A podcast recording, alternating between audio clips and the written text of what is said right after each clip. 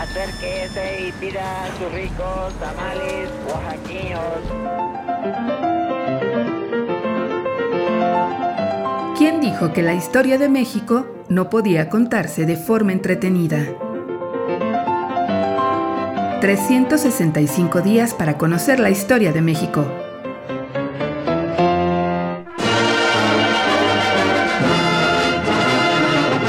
Miércoles. Al grito de guerra. La noche saboteada. Dos mil personas enardecidas por la represión policíaca avanzaron por la calle de San Francisco hasta la Plaza de Armas. Frente a Palacio Nacional se atrevieron a gritar, ¡Muere el general Díaz! Y agraviados por el fraude electoral en las elecciones de junio, marcharon a casa del dictador en la calle de Cadena, hoy Venustiano Carranza, para apedrearla. El saldo, algunos cristales rotos y la indignación de la alta sociedad. Era el 11 de septiembre de 1910 y las fastuosas fiestas del centenario parecían derrumbarse. Varios delegados extranjeros habían sido testigos de la llamada Pax Orfiriana. Sin importar los últimos acontecimientos, el pueblo acudió al Zócalo la noche del 15 de septiembre para celebrar el primer siglo del inicio de la independencia. Uy, la plaza lucía como nunca antes. El jardín, la catedral, el Palacio Nacional, los portales se veían magníficamente iluminados.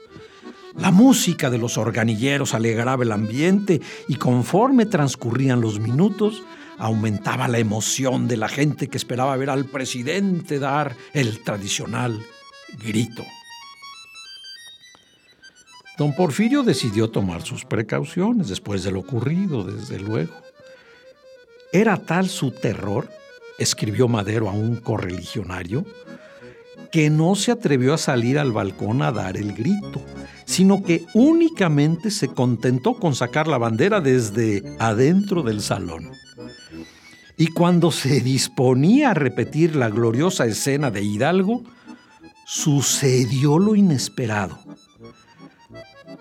Al tocar la campana de la independencia, el general Díaz no sonó.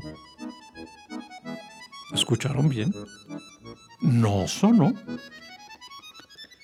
Alguno que le quiso hacer una broma pesada, indudablemente algún simpatizante nuestro, como dijo Madero, amarró al badajo y por más que el general Díaz estuvo jale y jale y jale le cuerda, no logró que tocara.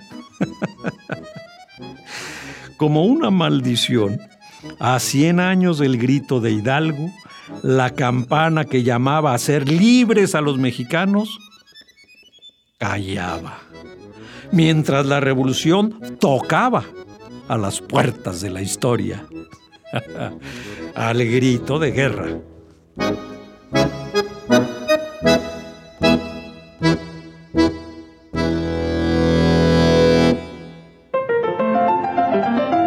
...365 días para conocer la historia de México. Es una producción de Radio Universidad de Guanajuato y la Dirección de Extensión Cultural en voz del Teatro Universitario. Serie basada en el texto de Alejandro Rosas, 365 días para conocer la historia de México.